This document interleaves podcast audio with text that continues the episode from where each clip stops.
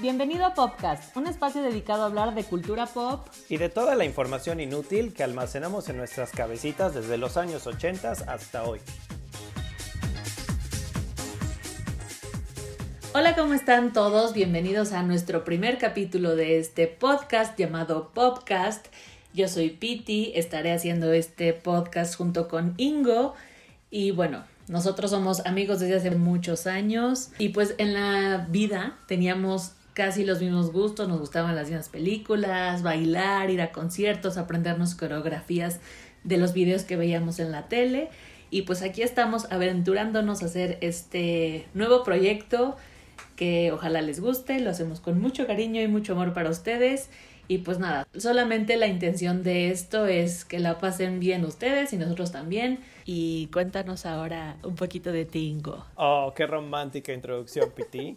Pero anyway, yo me llamo Ingo y tengo bueno, no les voy a decir mi edad, pero digamos que soy un treintón. Imagínense cuántos años tengo. Y pues sí, lo mismo, me encanta comer, comer y comer y comer y comer. Me gusta muchísimo el cine, me gusta bailar, los musicales y pues leer, ya saben, muy hipster suena, pero sí, nos gusta todo eso. Como dato curioso, soy daltónico, sí, no sé distinguir algunos colores, así nací, nací defectuoso. Y Disney y los musicales han marcado mi vida para bien y para mal. Espero que les guste este podcast que estamos por iniciar.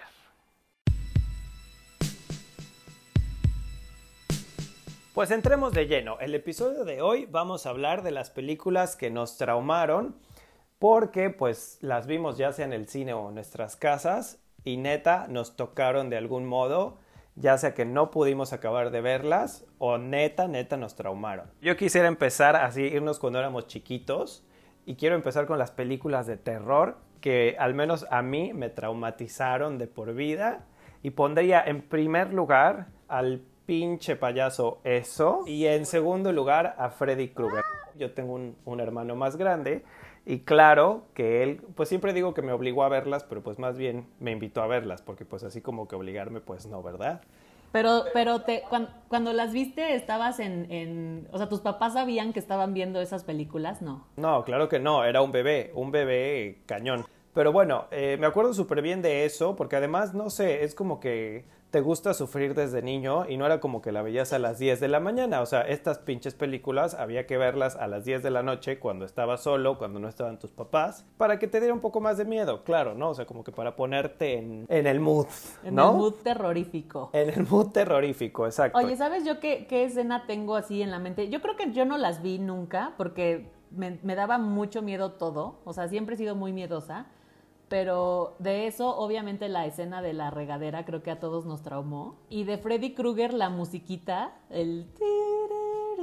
Ay, las niñas esas del demonio, claro. Yo tenía unas vecinas grandes que creo que siempre pasa eso, como a ti te pasó con tu hermano, mis vecinas eran más grandes y siempre decían eso, como vamos a ver Freddy Krueger. Y yo así de, no, ¿por qué?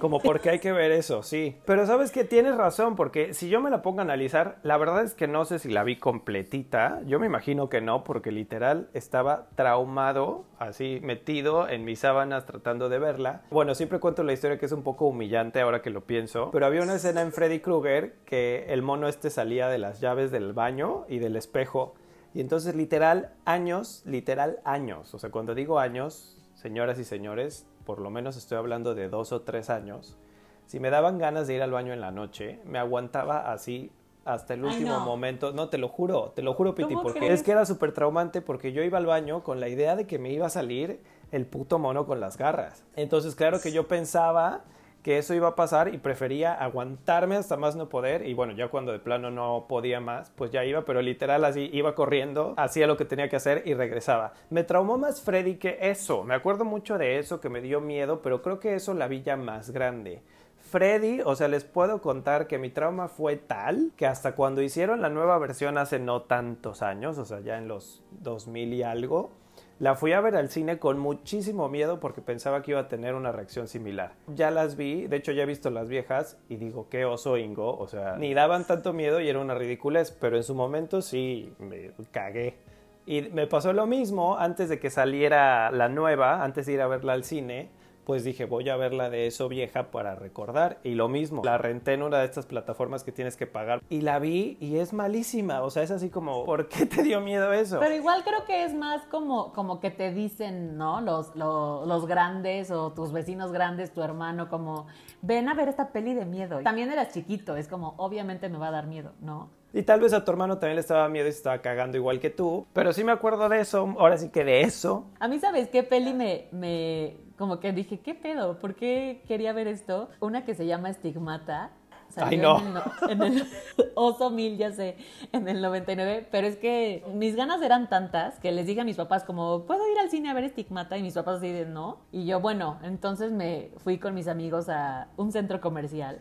Y llegué a comprar los boletos y me dijeron como, no, no, pues no, no te podemos vender porque pues eres chica y no puedes entrar. Y yo, no, por favor. Entonces fui con una desconocida y le dije como, hola, ¿te puedo dar dinero? y me compras los boletos para Estigmata. Y la chava dijo que sí, ya me los compró y todo, entramos y, ¿sabes? O sea, eso que entras al cine y ya vas con los ojos tapados para que no te salga ahí el anticristo y el demonio y no sé para qué fui a verla, la verdad solo era como puro morbo, pero esa, esa peli me traumó. Fíjate que yo la vi, tuve una experiencia diferente, diferente a tu caso de rebeldía. Yo creo que fui con mi mamá. Mi mamá estaba muy cagado. Sí, ya sé, es que mi mamá era como la mamá cool, porque, bueno, mi, mi mamá es como mamá divorciada y muy cool. Entonces yo siento, no sé, nunca se lo he preguntado, se lo vamos a preguntar en alguno de estos episodios, que era como las películas que ella quería ver. Pero te llevaba. Me arrastraba a mí a verlas, o sea, tengo muchas experiencias de ir al cine a ver películas que tal vez no eran aptas para mí. Y te llevaba. Y entre ellas, me acuerdo muchísimo de Stigmata, o sea, la fui a ver, yo ni sabía qué era, o sea, aparte, sí, el nombre hasta es Stigmata. Ahí aprendimos que era un estigmata y todo, Sí, y esta mujer justo, con las... Justo yo ahí aprendí que era. Aparte era así como súper polémica porque era una mujer que no era cristiana ni católica y entonces se manifestaba Cristo en ella, pero después un demonio. Era, sí, o sea, si te lo pones a pensar, era peluquera, ¿te acuerdas? Era peluquera la mujer. No me acuerdo bien, la verdad. Ah, yo no. sí, claro, era, era peluquera, aparte peluquera como en el Bronx o algo así. Y sí es cierto que hay una escena que, que como que escribe en, la, en las paredes y está poseída. Y Como levitando, ¿no? Levitando y según yo empieza a hablar en arameo porque yo en esos tiempos no tenía ni puta idea que era arameo y me acuerdo que ahí decían que era arameo y yo me quedé así como what the fuck ¿qué es arameo? y ya después en- bueno me documenté ¿verdad? para todos los centennials que nos están escuchando tal vez no o sea no estamos recomendando estas películas porque si van Sí, a ver no, no. Stigmata probablemente les parezca una basura con B mayúscula pero tienen No que los vean. tienen que cachar que en nuestros tiempos no habían películas como Hostel o Saw o estas todas explícitas de violencia Sí, y para no. nosotros sí era como super shocking. Creo que eso y Freddy Krueger era lo, lo más fuerte de la vida, ¿no? Pues es que aparte el tema, ¿no? Los temas como de se mete a tus sueños y aparte como que atacaba a gente joven y a niños, entonces pues tú obviamente te sentías como identificado. Bueno, eso literal se comía a los niños, ¿no? Se comía a los niños. Ay, no, qué horror. No, no, no. Cruz, ¿Sabes qué otra, cruz, cruz, que se vaya el Cruz, diablo y que venga Jesús. ¿Qué otra peli te traumó a ti? Una que ya me acuerdo más contigo, por ejemplo, o sea, no, no me acuerdo si la vimos juntos, pero sí me acuerdo que como que nos traumó más o menos al mismo tiempo, es esta de Requiem por un sueño, que según ¡Ay, yo ya sí! fue, ya fue como en el, a principios de 2000, de Darren Aro- Aronofsky, que tengo ahí sentimientos encontrados con este señor, ¿verdad? Creo que todos. No, Todos, ¿sabes qué? sí. No la vimos juntos porque a mí me la pusieron en la secundaria o en la prepa, no sé. Como por... No sé. Esta, por ejemplo, sí no diría que es mala, pero para el, creo que para el tiempo en, en la que la vimos, yo creo que estaban muy chavitos. Me acuerdo mucho que fue como la primera visualización que tuve tan explícita de drogas o de adicciones. Tenía unas secuencias como, estaban chidas las secuencias, me acuerdo mucho como de una jeringa y la pupila dilatada. Sí. Pero era como de estas películas que te dejaban un feeling súper triste al final, como súper desalentador, no sé, negativo. Yo sabes de qué escenas me acuerdo mucho cuando la mamá está así como volviéndose loca en su casa y el, y el refrigerador tomando vida y como queriéndola atacar. Y ya, bueno, casi las últimas secuencias con el dildo a doble cabeza. Ay, con Jennifer Connelly, claro, sí, sí. sí. Sí. Bueno, para, ¿qué para ponerlos en contexto un poco, si no han visto esta película de Requiem por un sueño, habla un poco como de lo que puede llegar a ser un adicto por conseguir esta adicción. La parte interesante es que no es solamente adicción así como, digo, mencionaba hace rato la heroína. Por ejemplo, recuerdo esta historia de la señora que me parece la mejor o la más rescatable.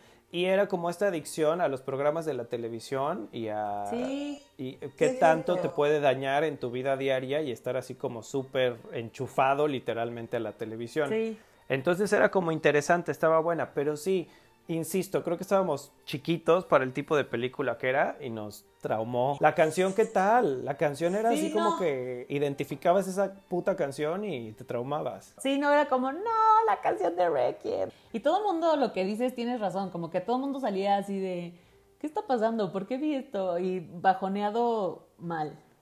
Es que te, la verdad no me acuerdo en qué acaba, pero según yo no es para nada un final alentador. No, es un final horrible. Yo todo, toda esa secuencia del final la tengo grabada, o sea, sé perfecto cómo acaba y no, no, no, no la vean niños.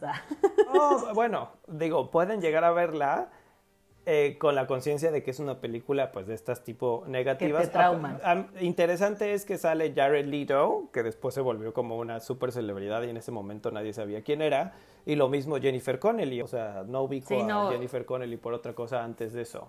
Y bueno, yo, yo quiero hablar de la película que a mí me traumó. Otra. Otra de las que me traumó fue Irreversible. No, bueno, esa nos traumó. O sea, quiero decir antes de que siga diciendo cualquier cosa, Piti, cuando planeamos de qué íbamos a hablar en este primer programa, o sea, creo que esta película es la que hace que este programa exista, esta primera edición de, de podcast. podcast.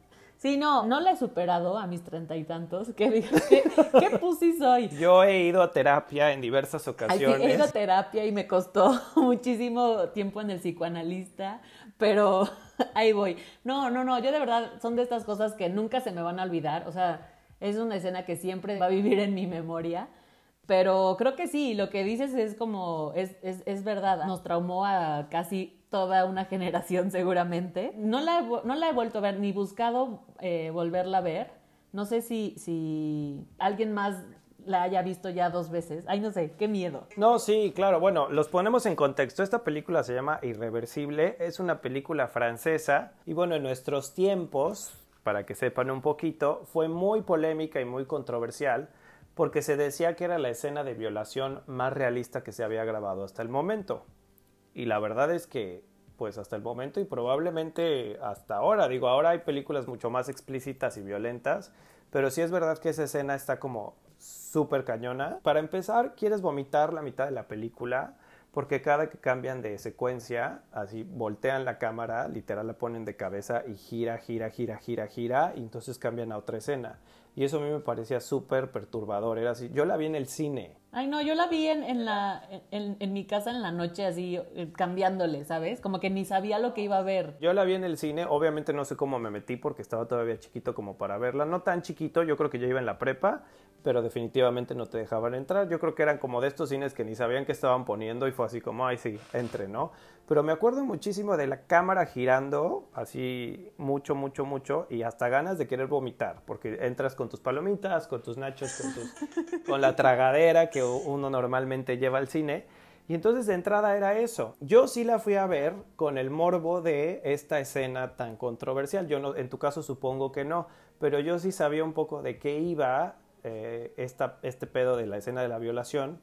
Incluso hasta había visto creo que un programa de cómo la habían hecho. Porque aparte después de violarla, creo que no sé quién llega y, y, literal le destroza la cara al violador. No sé si te acuerdes, con un tanque de... Ah, sí, con un extinguidor. Creo que sí, no sé. Y esa es la escena que hicieron por... Pues en ese entonces yo no sabía que esas escenas se podían hacer con computadora. Porque literal le destroza la cara, o sea, le aplasta la cara.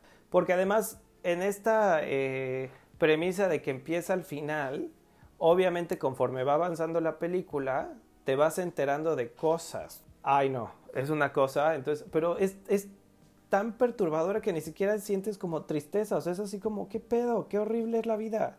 Luego la volvieron de super culto. Yo, si le soy súper honesto, es de estas películas que en la vida quisiera volver a ver porque Ay, no, no me encantaron, entonces nunca la volví a ver. No sé decirle si ahora a mis 30 y algo años pensaría que es está bien hecha o algo. Le he dado chance a otras películas de este señor y la verdad es que es lo mismo, es como ese feeling raro, ¿no? Yo no le he dado chance a más películas de Gaspar Noé porque no quiero terminar con este feeling eh, desesperanzador en el bajoneo total, ¿sabes? Como que mejor paro y ahí me quedo. Muchas gracias. Oye, y además de películas traumáticas, hay otro tipo de películas, esas que eran como prohibidas, ¿no? Que de, las que tus vecinos o tu hermano grande o tus primos hablaban y pero tú no podías ver por alguna razón. Entonces vamos a hablar un poquito de esas películas. Eh, pues empieza tú. Me acuerdo muchísimo, yo creo que iba acabando primaria o ya tal vez en secundaria, al finales de los noventas, hubo una que se llamaba, me acuerdo muchísimo, Kids Vidas Perdidas. ¡Ay, sí! Yo la tenía en mi casa y nunca me dejaron verla y no la he visto. Seguramente ahorita está súper ñoña. No, fíjate que yo después de muchos años la conseguí, pero incluso la compré importada en DVD o algo así. O sea, me acuerdo que fue muchísimo como el el marketing del, de boca a boca, de que era como una película prohibida que no tenías que ver porque era muy fuerte, pero era como adolescente, entonces era como la película que tenías que ver a escondidas de adolescente, fue como el, a los 13 de mi época. Y cuando por fin la vi, o sea, el tema era, pues era una película que hablaba abiertamente de sexualidad adolescente y del SIDA. Creo que es la primera vez que vi en una película el tema del SIDA y así como que lo traumante de la película es que la, o sea, creo que el chavito era como súper promiscuo y una chavita que no era nada promiscua y al final se metía con este promiscuo, a ella le pegaban, el, literal como la canción de Gloria Trevi, a ella le daba el SIDA y a él creo que no, o sea, no me acuerdo. O sea, y eso era como el trauma, pero la película era muy mala, es súper aburrida, súper, súper aburrida. Después también vi una que no sé si tú oíste, yo creo que, porque Pete es un poco más chiquita que yo, un par de años más chiquita que yo, y pues en esos tiempos ese par de años se hace una diferencia. Yo fui con mis amigos y amigas de la prepa a ver una francesa que se llamaba Violame. Ah, sí sé cuál es, pero no, tampoco la vi. Que es súper explícita y fue muy cagado porque fuimos, llegamos como al cine a verla. Y me acuerdo, pues nosotros somos de escuela súper de la vela perpetua. Y fuimos con estas chavas que eran más de la vela perpetua. Y no sé, o sea, creo que como hombre en esos tiempos, pues en secundaria prepa ya habías visto, pues no sé, al menos el soft porno del Golden Choice, ¿no? Sí, el Red Shoes Diaries. El Red Shoes, sí. Y creo que las niñas, creo yo que no era como tan común, o al menos no todas, o estas con las que fui. Entonces fuimos como, no sé, un amigo que era súper morboso nos llevó con engaños, que ahora que lo pienso es una reverenda estupidez porque la película se llamaba Viólame. Viólame. y este, sí, aparte el nombre, ¿no? Viólame. Y bueno, llegamos como tarde a la película y así, entrando a la película, la escena más explícita que hayamos visto de sexo, o sea, tipo el acto sexual y fue súper incómodo. Y de hecho creo que no nos, no nos quedamos a verla porque sí era como muy raro. ¿En serio? Pues sí, porque era así como, güey, iba la niña que según te gustaba o la que tú le gustabas y estabas viendo así como el... no, o sea, el, porno fatal primera cita. Sí, no, no manches, no, no así como primera cita, pero como en bolita. Y ya después, tiempo después la vi también, así como tú viste Irreversible en el cable o algo así, y sí estaba bien cañona, o sea, era como de dos viejas, se llama Viólame porque creo que empieza con dos chavas en diferentes escenarios que las violan de una manera muy cabrona y después ellas deciden vengarse contra el mundo de los hombres y se unen fuerzas para seducir hombres y después matarlos así. Ay, qué miedo, no. Tampoco nunca la volví a ver, evidentemente. Y ya por último, pondría una que de verdad eviten a toda costa, este, una que se llama Anticristo de Lars von Trier. Y perdónenme todos los que son fan, yo también soy fan de Lars von Trier, no de todas sus películas, pero sí de muchas. Y Anticristo, que forma parte de esta trilogía de la depresión, es una cosa de verdad horrible. O sea, la primera secuencia es de un bebé que se tira de un balcón, con eso se los digo todo. Y eso es el principio del fin. Aléjense. Oye, ¿sabes qué otra peli me traumó a mí que, pero así fatal, que dije como, ¿por qué estoy aquí viendo esto? Otra de Darren Aronofsky que se llama Mother del 2017. Aparte, ¿sabes qué? Como que justo acababa de temblar aquí en, en México y fue como, no sé, creo que dos semanas después la fui a ver y como que justo dije, no, obviamente esta peli va a estar increíble, tengo ganas de ver algo padrísimo. Y no, o sea, ya sé que hay mucha gente que sí la ama y la puede ver mil veces, pero Ay, no. no, yo la odié con toda mi alma y fue como, ¿qué estoy viendo? No, ni, o sea, pa- ni para darle una segunda oportunidad jamás. No, yo fíjate que la odié por diversas razones. Soy, somos super fans. Aparte veníamos de ver Black Swan de este hombre. Según, bueno, y Noé, pero esa como que no cuenta. No, no, es lo peor de la vida. Exacto, pero bueno, esa era una basura y ya, pero basura dominguera.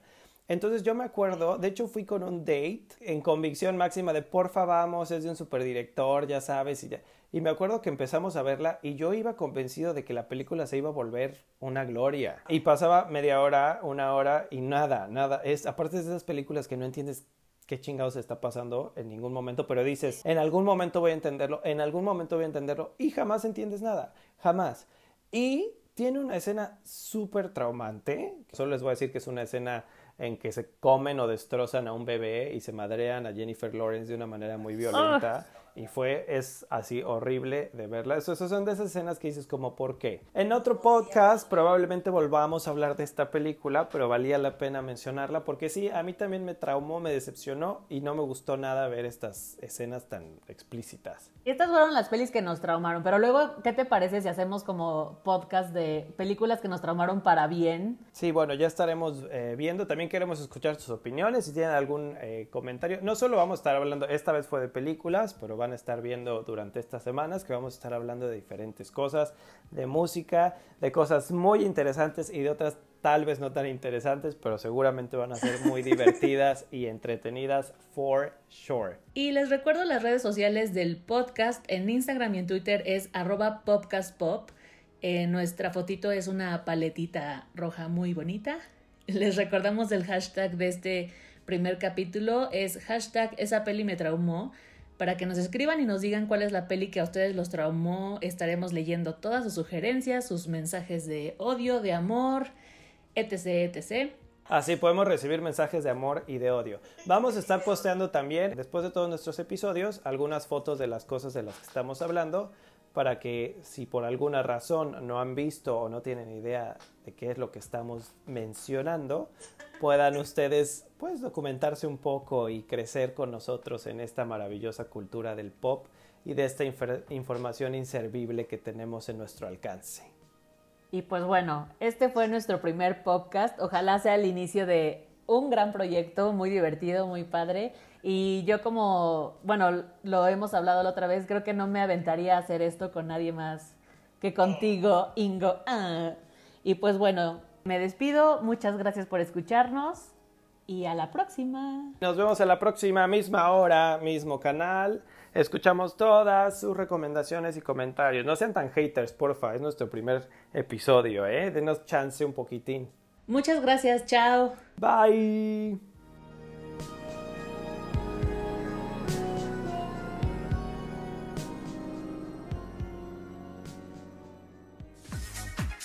Este fue otro capítulo de Popcast. Nos escuchamos pronto, misma hora, mismo canal.